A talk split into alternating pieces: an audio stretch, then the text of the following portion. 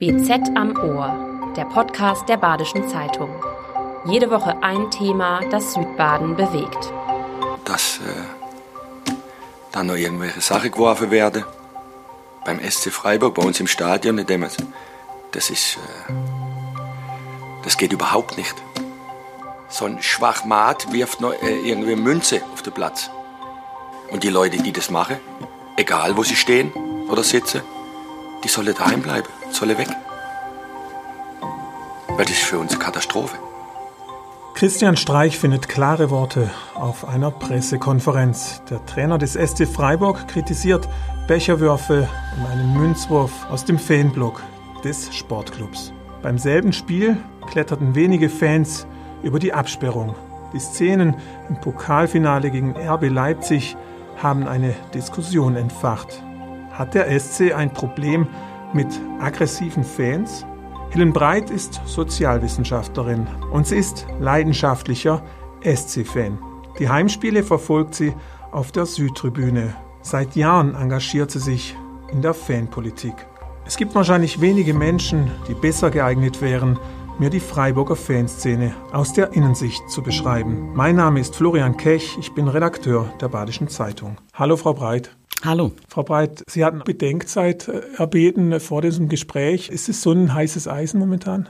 Ich habe Bedenkzeit gebraucht, um zu überlegen, habe ich Lust, ähm, diesen einzelnen Vorfall, über den wir äh, sprechen oder warum ich auch angefragt worden bin, äh, mit aufzubauschen, dadurch, dass wir ein Gespräch drüber führen. Ähm, und habe dann am Schluss für mich entschieden, dass ich glaube, ich kann vielleicht was dazu beitragen, es differenzierter zu betrachten und es ähm, mehr einzuordnen. Mal schauen, ob ich das einlösen kann. Ja, auf jeden Fall. Also ist auch äh, mein Plan für heute. Ähm, wir wollen auch viel einordnen über diese Zwischenfälle äh, im Pokal gegen Leipzig. Wurde viel berichtet. Wir werden natürlich auch drüber sprechen, aber wir wollen zunächst mal ganz allgemein auch über die Fanstruktur oder Kultur des SC Freiburg reden. Und zunächst würde ich Sie gerne fragen, haben Sie denn noch eine Erinnerung an Ihren ersten Stadionbesuch in Freiburg?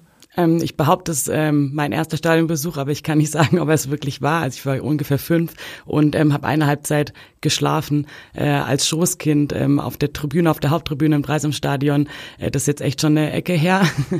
und ähm, erinnere mich, dass, also in meiner Erinnerung haben wir verloren ähm, und ich fand den Trainer der Gegner richtig blöd, weil der so rumgemacht hat an der Seitenlinie. Und äh, hier war wahrscheinlich Finke dann noch. Ja, natürlich. Meine ganze äh, Kindheit und Jugend äh, war ähm, Volker Finke prägend.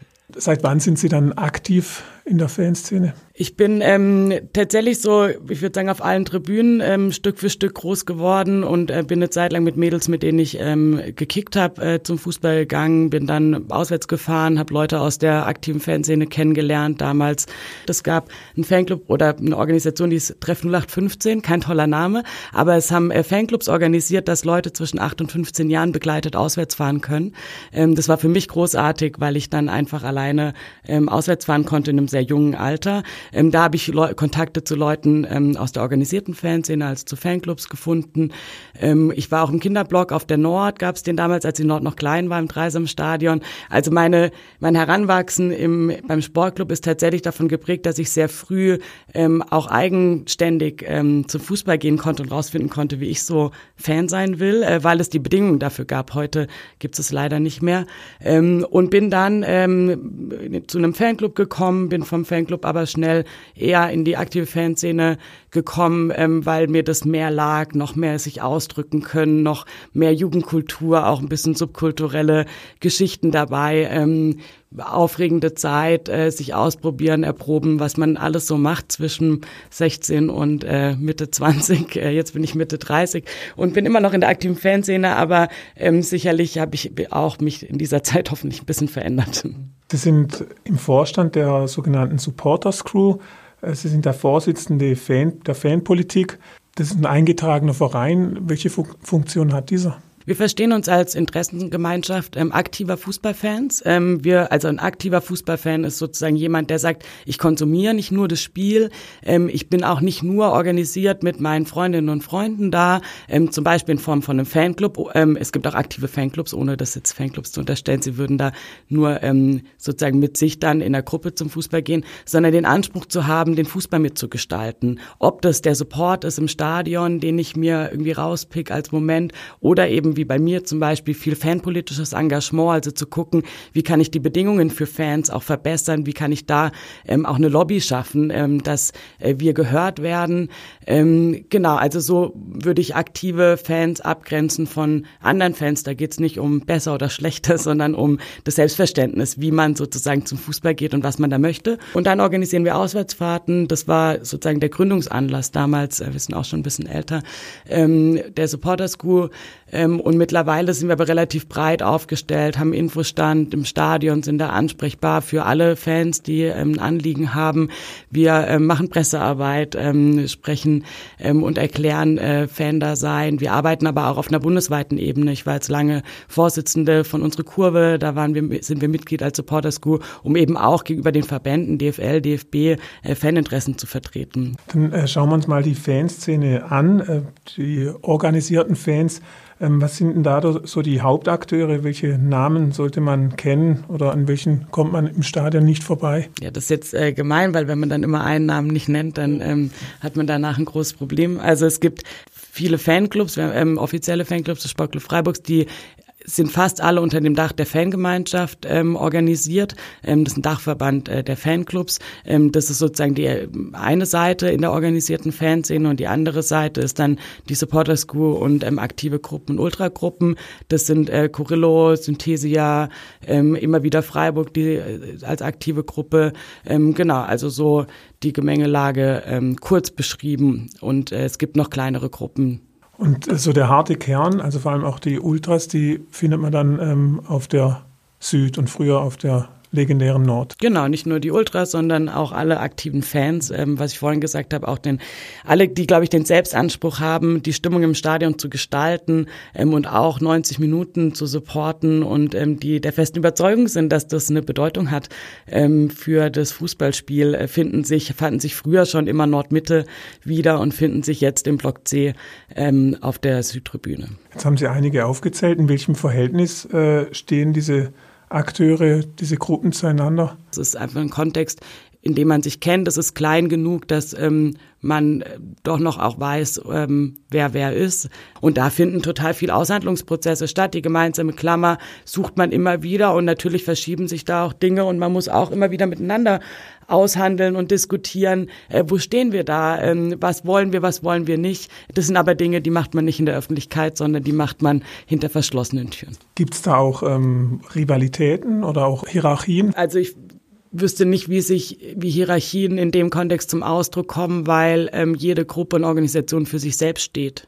Aber eine Gruppe hat vielleicht durch Mitgliederanzahl oder durch ihre Historie mehr Gewicht als andere. Also bis jetzt würde ich sagen, dass tatsächlich ähm, wir alle noch in Freiburg wissen, wie wichtig es ist, dass man miteinander ähm, Anliegen verfolgt. Also ich beziehe das jetzt auf fanpolitische Anliegen zum Beispiel, ähm, weil ähm, es wann sonst nicht laut genug ist in der Stimme. Sprechen wir mal über die Ultragruppen, die momentan auch ähm, im Fokus stehen. Worin unterscheiden die sich von Normalo-Fans? Das ist immer die Frage, wer ist denn der Normalo-Fan? Ich weiß, dass ich da spitzwindig bin, aber manchmal finde ich es auch schwierig, weil das eine ist dann das Abnormale. Also ich würde sagen, wir sind alle normale Fußballfans und dann haben wir unterschiedliche Art und Weisen, wie wir Fußball ausleben. Und ähm, für Ultras ist, gilt mit Sicherheit, dass sie am extremsten ihre ähm, Leidenschaft ausleben und ihnen am wichtigsten fankulturelle Praktiken sind. Und zum Beispiel in Form von Choreografien, optischem Support, akustischem Support.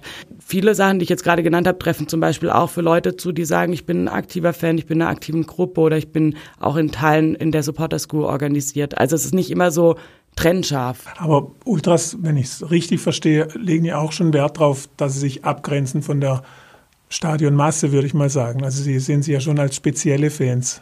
Wissen Sie, ich glaube, das ähm, wäre längst notwendig, dass Sie dann mit Ultravertretern und Vertreterinnen sprechen, weil ich kann Ihnen erzählen, ja. wie wir sind und wie wir uns organisieren. Und ich weiß das auch, wie Ultras sich organisieren, aber ich habe mir immer geschworen, nicht so sehr über andere zu sprechen. Und das ist kein, keine Ausflucht, aber ich glaube, es zeigt auch ein Problem, dass ähm, gerade hier in Freiburg, um das auch offen anzusprechen, ich glaube, dafür sind wir auch äh, da, ähm, dass es immer wieder auch eine Diskrepanz in der Berichterstattung gibt ähm, über Ultras und in der Selbstwahrnehmung und auch, würde ich sagen, auch in in meiner Wahrnehmung der Ultragruppierungen ähm, und es eben schnell in eine negative Darstellung geht und auch eine pauschalisierende Darstellung. So weit war ich aber noch gar nicht. Ihr habt noch gar nichts Negatives äh, unterstellt. Aber, aber, ich wollte äh, nur sagen, warum ich glaube, dass ähm, es notwendig wäre, mit UltravertreterInnen hier zu sprechen und nicht mit mir über Ultras. Also wir haben ja, das muss man ja sagen zur Rechtfertigung, wir haben schon unsere Fühler ausgestreckt und ich habe sie ja auch gefragt und sie haben gemeint, momentan dürfte es eher schwierig sein, ähm, jemanden zu finden, der mit uns sprechen möchte. Genau, und ich habe äh, mich auch auf den Kommentar in der Badischen Zeitung bezogen, der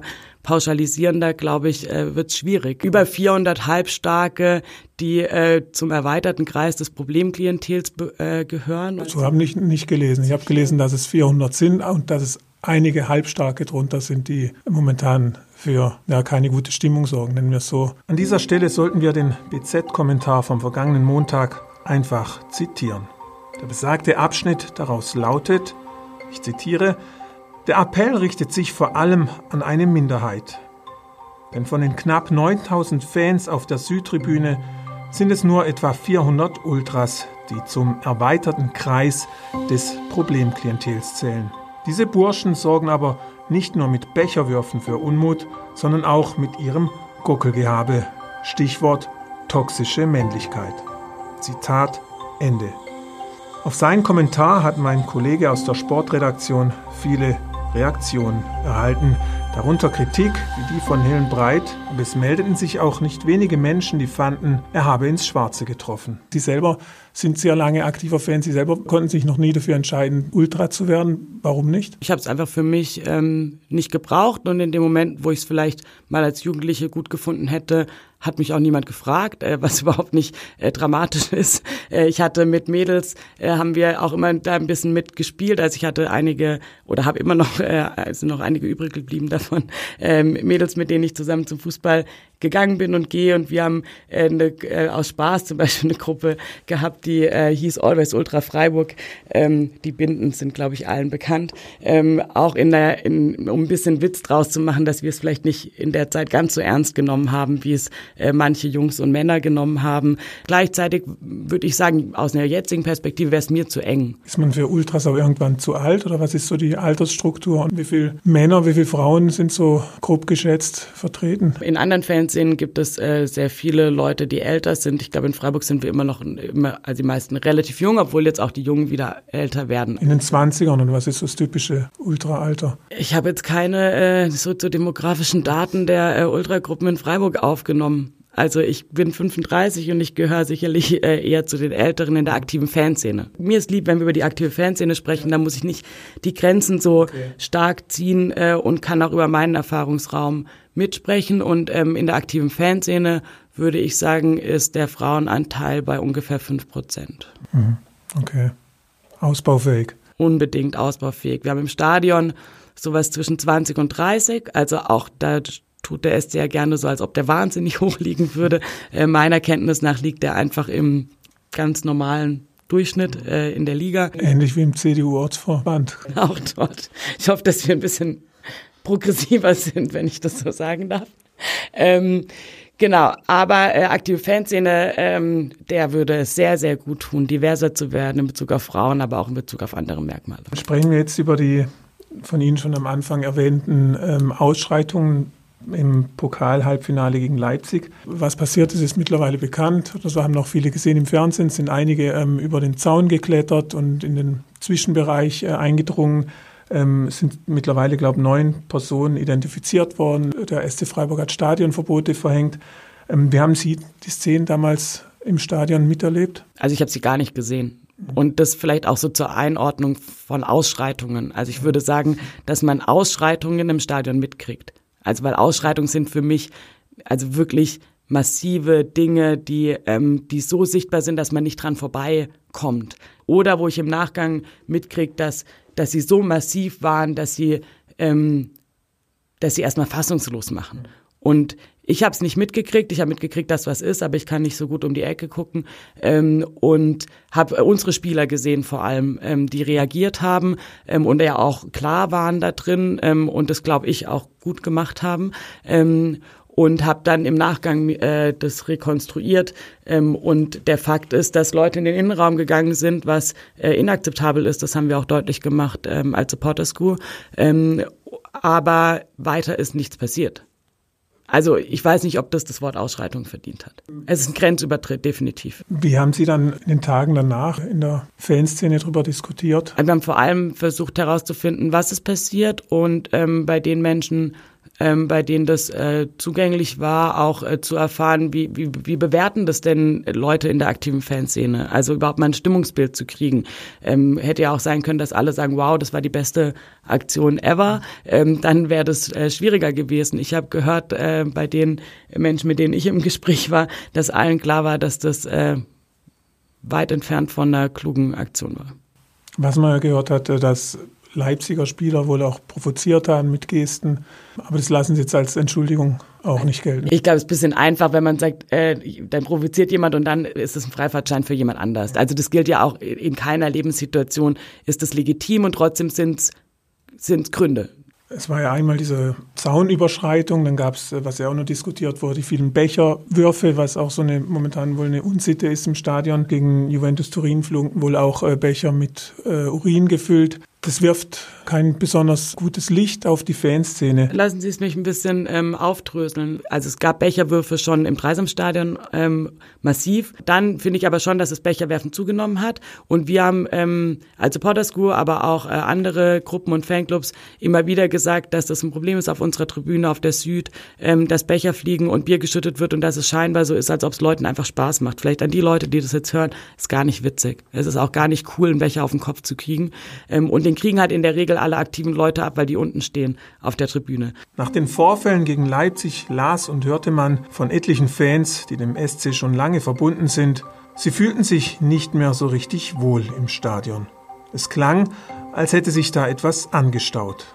Zu diesen Fans gehört auch Ronja Posthoff. Ich bin seit elf Jahren mit einer Dauerkarte ähm, im Stadion. Ich stehe im Fanblock auf der Süd wegen der Gänsehaut, die mich immer wieder und eigentlich bei jedem Spiel auch überkommt, wegen der Stimmung, die da herrscht, wegen diesem Gemeinschaftsgefühl, wegen diesem Riesenchor, ähm, der gemeinsam den SC anfeuert, der mitfiebert, der zusammenhält. Seitdem wir im Europapark bzw. im Mooswald sind, hat sich schon ein bisschen was verändert. Das eine ist natürlich die Menge an Leuten, die da jetzt dazugekommen ist. Das ist ein Riesenunterschied und es sind viele, viele neue Leute dabei, die einige Regeln, die unausgesprochen irgendwie immer klar waren, noch nicht kennen. Und das ist erstmal anstrengend. Ich habe ein paar negative Erfahrungen gemacht, zum Beispiel, dass ähm, man einfach relativ lang vorm Anpfiff schon an seinem Platz steht ähm, mit der Gruppe, mit der man unterwegs ist. Und dann kurz vor Anpfiff sich nochmal Leute direkt voreinstellen mit einer Selbstverständlichkeit, die man halt dann erstmal darauf hinweisen muss und sagen muss, hey, schön, dass ihr da seid, aber hier ist voll, zieht bitte weiter und dann einfach nicht ein verständnisvolles, ah ja, klar, kein Problem, habe ich einfach jetzt gerade nicht gemerkt, kommt, sondern ein Anpöbeln und wir haben doch Karten gekauft und was soll das jetzt hier? Ein anderes Beispiel, ich hatte es die ganzen Jahre davor nie erlebt, dass jemand auf die Tribüne kotzt.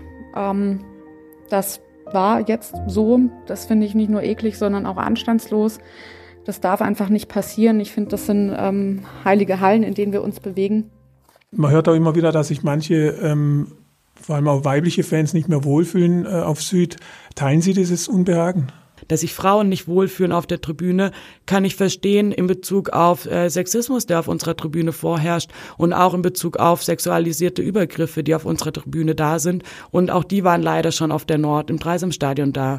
Und wir haben das ähm, auch thematisiert und wir haben das öffentlich gemacht. Ich weiß aber leider auch, oder uns wird es leider regelmäßig berichtet, dass es auch vermehrt wieder zu rassistischen Vorfällen auf der Tribüne kommt, was ich unfassbar erschreckend finde, weil ich dachte, dass wir wenigstens beim Thema Rassismus, wenn schon nicht beim Thema Sexismus und Homophobie, es geschafft haben, dass wir da einer Meinung sind, dass das eine Sache ist, die ich in meiner Kindheit im Fußballstadion erlebt habe, aber die doch irgendwann mal auch rum sein muss. Ja, das heißt dann ähm, Rassismus gegen Spieler oder äh, Fans also, untereinander? Also, also, rassistische Reaktionen auf Spieler. Also dann kennen wir es leider, also ich kenne es aus ähm, meiner biografischen, biografischen Fußballerfahrung, Affenlaute, ähm, rassistische Bezeichnungen, ähm, aber eben aber tatsächlich auch beobachtet worden äh, und erfahren worden untereinander, ähm, obwohl wir ähm, in Freiburg jetzt nicht gerade die diverseste Fanszene sind. Das mag so überhaupt nicht zum, zu diesem Klischee oder zu dieser Romantik passen, die man ja auch äh, vom Verein hat, aber auch von der Fanszene. Man stellt sich ja immer so ein bisschen vor, der Freiburg-Fan äh, geht in der Halbzeitpause, setzt er sich hin und, und liest Hannah Arendt. Und äh, könnte es auch sein, dass man jetzt so erkennt, der Sportclub ist vielleicht auch ein Verein wie jeder andere? Also natürlich ist er ein Verein wie jeder andere. Ich glaube, er war es noch nie anders und mir ist auch wichtig zu sagen, ich, ich, das ist ja keine Beschreibung eines Zustandes, äh, von den jetzt ähm, 90 Prozent ausmachen der Besucherinnen und Besucher im Stadion. Wir reden von einer kleinen Minderheit. Wir reden natürlich von einer kleinen Minderheit und wir reden vielleicht auch von einem Vorfall an einem Spieltag bei über 30.000 Menschen. Könnte man sagen, ja, was soll's? Aber ähm, ich finde, das darf man nie bei Diskriminierung und Rassismus, sondern dann muss man, ähm, man muss sehr, sehr achtsam sein. Und ich glaube, das ist auch was, was sich verändert hat, dass wir es viele Menschen in der aktiven Fanszene gibt, aber auch andere Menschen im Stadion, die viel achtsamer geworden sind, die sensibler geworden sind, die gerne hinschauen, weil sie sagen, wir haben doch nicht ein Problem, weil wir ein Problem benennen, sondern wir haben, wir hätten ein Problem, wenn wir das Problem wegreden und eben so tun, als ob bei uns einfach heile Welt ist und immer alles super ist und es bei uns keine Probleme gibt. Wie absurd werden das? Also wir leben doch, Fußball findet ja nicht im luftleeren Raum statt, sondern das situiert in der Stadt und auch die Stadt Freiburg ist nicht das Paradies auf Erden, auch wenn ich das äh, liebe, hier zu wohnen.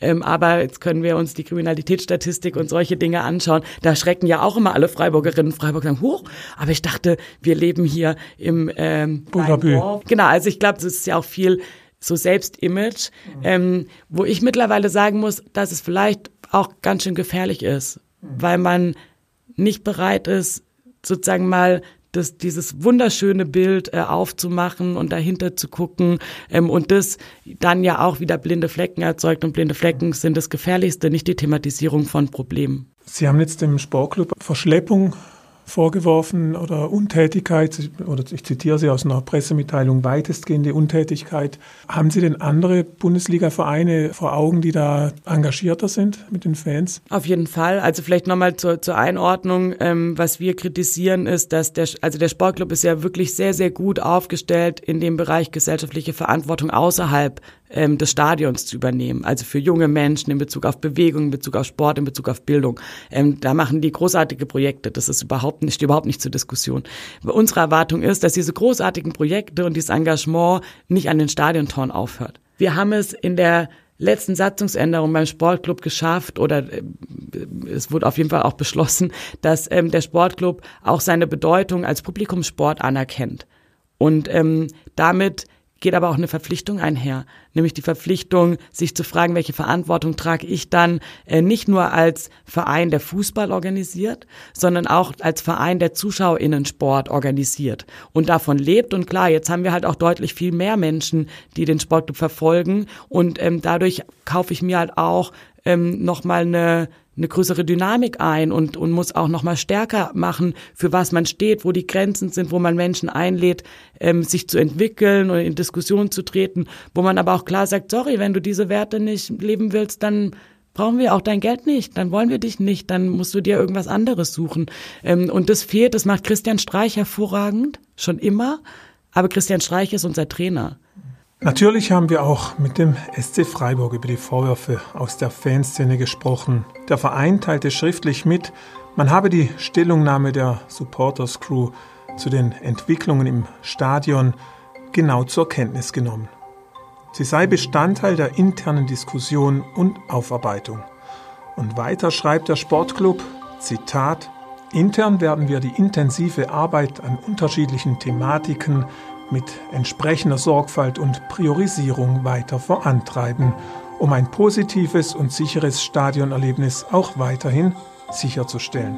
Dazu gehören selbstverständlich auch die Einbeziehung unterschiedlichster Fangruppen, Mitglieder, Gremien und Mitarbeitenden des SC Freiburg. Zitat Ende. Wer macht's besser? Ähm, ich weiß, dass äh, auf St. Pauli zum Beispiel äh, eine ganz andere Diskussionskultur im Verein vorherrscht. Also da auch viel mehr Settings gegeben sind, wo Mitglieder sich einbringen können, in Diskussion treten können, in Arbeitsgruppen gehen können. Und ein anderes Beispiel ist zum, für mich Borussia Dortmund, die einfach schon eine immer eine wahnsinnig hohe Anzahl, so meine Wahrnehmung, an FanbetreuerInnen haben. Die ja natürlich aber auch massive Probleme hatten in der Fanszene auch. mit Rechtsextremismus. Genau, also auch weil die Stadt äh, da massive Probleme hatte. Aber ähm, dann könnte man ja auch sagen, dann haben sie da genau das richtige Werkzeug gefunden, nämlich viel personelle Ressourcen zur Verfügung gestellt. Ich sage auch nicht, dass wir in Freiburg am schlechtesten aufgestellt sind, aber es ist auch kein Wettbewerb gegeneinander, sondern, sondern es ist ja die Frage, was braucht man in dem Moment? Ähm, und ähm, wir fordern als Supporters Crew, dass dringend nochmal mehr personelle Ressourcen zur Verfügung gestellt werden müssen, dauerhaft. In der Fanbetreuung. Ja, also in dem Bereich Fernbetreuung, aber vor allem ähm, Menschen, die Fach- und Erfahrungswissen haben in der Frage, wie mache ich denn mit so vielen Menschen Wertevermittlung, ohne dass oberlehrerhaft ist? Wie kann ich aber auch mitbekommen, ähm, was, was, was das ist, warum Menschen sich unwohl fühlen? Ist das überhaupt greifbar? Ist das ein subjektives, ist es einfach nur ein Gefühl oder kann ich es objektiv an Tatsachen festmachen? Ist es, weil der Umlauf so eng ist? Also löst sich das auf, wenn der Umlauf weiter ist. Ähm, also da gibt's ja ganz viele Fragezeichen noch. Und ich wundere mich schon, warum es kein Monitoring dazu gibt. Und es ist doch schon verwunderlich, dass das im sportlichen Bereich mit Sicherheit gemacht wird regelmäßig und da will man äh, in allem die best ausgebildetsten Menschen haben und da haben wir den Eindruck, dass tatsächlich der ZuschauerInnen- und Fanbereich ähm, vernachlässigt wird. Man könnte ja meinen, das ähm, könnte doch auch die Fanszene äh, selber klären. Soll ich mit 30.000 Menschen eine Diskussion ähm, organisieren? Also kann ich, kann ich versuchen, äh, können wir auch wahrscheinlich mit den finanziellen Mitteln der Supporter School einmal machen. Ähm, aber ich glaube, dass es immer ein Zusammenspiel braucht ähm, und es dann den ehrenamtlichen Leuten in der Selbstorganisation zu überlassen, ähm, zu schauen, wie man da nochmal ähm, ne, ne, ein gutes Miteinander organisieren kann, ist, glaube ich, wird der Verantwortung nicht gerecht, äh, die man trägt, wenn man ähm, ein gesellschaftliches Ereignis wie ein Fußballspiel regelmäßig organisiert und die Leute einlädt, Mitglied zu werden im Verein. Wenn ich Sie richtig verstanden habe, sagen Sie ja, ähm, auf keinen Fall. Früher war alles besser. Aber hat es ein neues Stadion, das ist die größere Dimension, nach Ihrer Einschätzung dazu beigetragen, dass sich die Probleme verschärft haben? Ich glaube, wir haben sehr viel mehr Menschen jetzt im Stadion, die einfach auch mal aus einem aus einem Eventanlass äh, zum Sportclub gehen und die überhaupt gar keinen Bock haben, sich anzuhören, irgendwas von alles, was ich rede, von Gemeinschaft, von Gesellschaftspolitik im Fußball, von äh, Werten und so, sondern die sagen, hey, ich habe Bock, hier meine ein bis zehn Bier zu trinken, äh, endlich mal ein bisschen assi zu sein, äh, dieses Spiel anzugucken und danach gehe ich wieder. Ähm, und in einem gewissen Rahmen ist das ja auch völlig legitim, solange ich das so mache, dass ich nicht das Stadionerlebnis des anderen Menschen beeinträchtige, dass der Mensch sagt, jetzt gehe ich nicht mehr zum Sportclub. Wir sind 3000 Leute mehr auf der Süd. Wir haben jetzt einen Umlauf. Das heißt, auch unter den Tribünen können sich ja alle Tribünen bis auf die Nord mischen.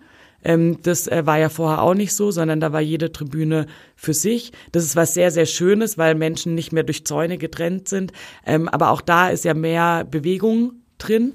Ähm, und ich glaube, was ganz wichtig ist, das Dreisamstadion, also so ein Fußballstadion, ist ja, wenn man Menschen wie mich nimmt, so ein Ort, an dem man ja auch groß wird ähm, und an dem man seinen Platz findet, im wahrsten Sinne des Wortes. Ähm, und dann ist man an dem Platz und dann ist man da nicht nur ein Jahr und nicht nur zwei, sondern irgendwann zehn und irgendwann zwanzig und dann kennt man auch ganz schön viele Menschen um einen rum. Und das trifft ja auch für unorganisierte Leute zu. Ich stand schon immer am zehnten Wellenbrecher oben rechts auf der Nord. Ja, und dann weiß der Mensch, ah, und dann stehen hier die außen rum.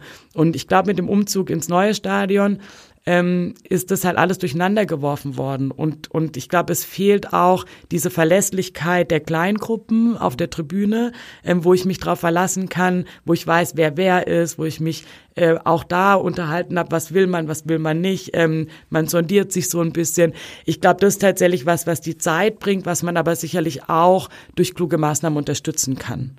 Letzte Frage, wie oft sehnen Sie sich heimlich nach, dem, nach einer Rückkehr ins Dreisamstadion zurück? Gut, äh, dass Sie fragen, weil ich habe da schon lange nicht mehr drüber nachgedacht. Äh, ich bin ja im Dreisamstadion, wenn ich die Frauen support zum Beispiel. Äh, andere sind da, wenn sie die Uhr 23 der Männer supporten. Also man kann ja dahin zurückkehren.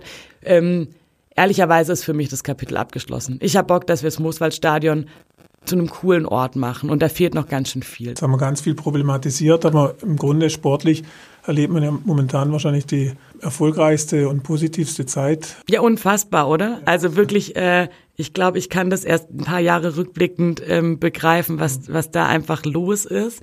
Ähm, und dazu muss man auch sagen, auch fankulturell erleben wir eine wahnsinns coole Zeit. Also ich weiß, ich glaube, jeder Mensch, der in Berlin war, äh, hat heute noch Gänsehaut, wenn man über diese Stimmung nachdenkt, die bis zur letzten Sekunde und dann auch noch so lange darüber hinaus so großartig und so einzigartig war, dass sich alle Menschen in Deutschland, glaube ich, gedacht haben, wow, wie cool sind diese Leute, die nicht den sportlichen Erfolg, also in der einen Situation zum Anlass nehmen, so oder so zu reagieren, sondern die Mannschaft hat eine wahnsinnig hohe Moral. Ähm, also fand ich auch jetzt bei der Niederlage im Pokalspiel, wie, also wie beeindruckend ist denn das, bis zur letzten Sekunde alles zu geben. Und das passiert, finde ich, tatsächlich auf dem Platz und auf der Tribüne äh, gleichermaßen. Und das ist was, wo ich zum Beispiel sage, da grenzen wir uns definitiv positiv auch ab, äh, auch von anderen Fans sehen. Ähm, ich finde es toll, dass die Leute mittlerweile Lieder von alleine singen. Ähm, auch das äh, habe ich lange vermisst äh, und finde es sehr, sehr schön. Und dass ähm, so der Wille zur, zur Unterstützung der Mannschaft dann auch auf den anderen Tribünen da ist und es überschwingt und, und alle Menschen da, da haben wir eine gemeinsame Klammer. Also und das ist doch toll und, und da freue ich mich wahnsinnig, weil das ähm, in der Art hatten wir das, glaube ich, auch beim SC noch nicht. Frau Breit, vielen Dank für das Gespräch. Sehr, sehr gerne, danke. In diesem Podcast wollte sich der SC Freiburg nur schriftlich äußern.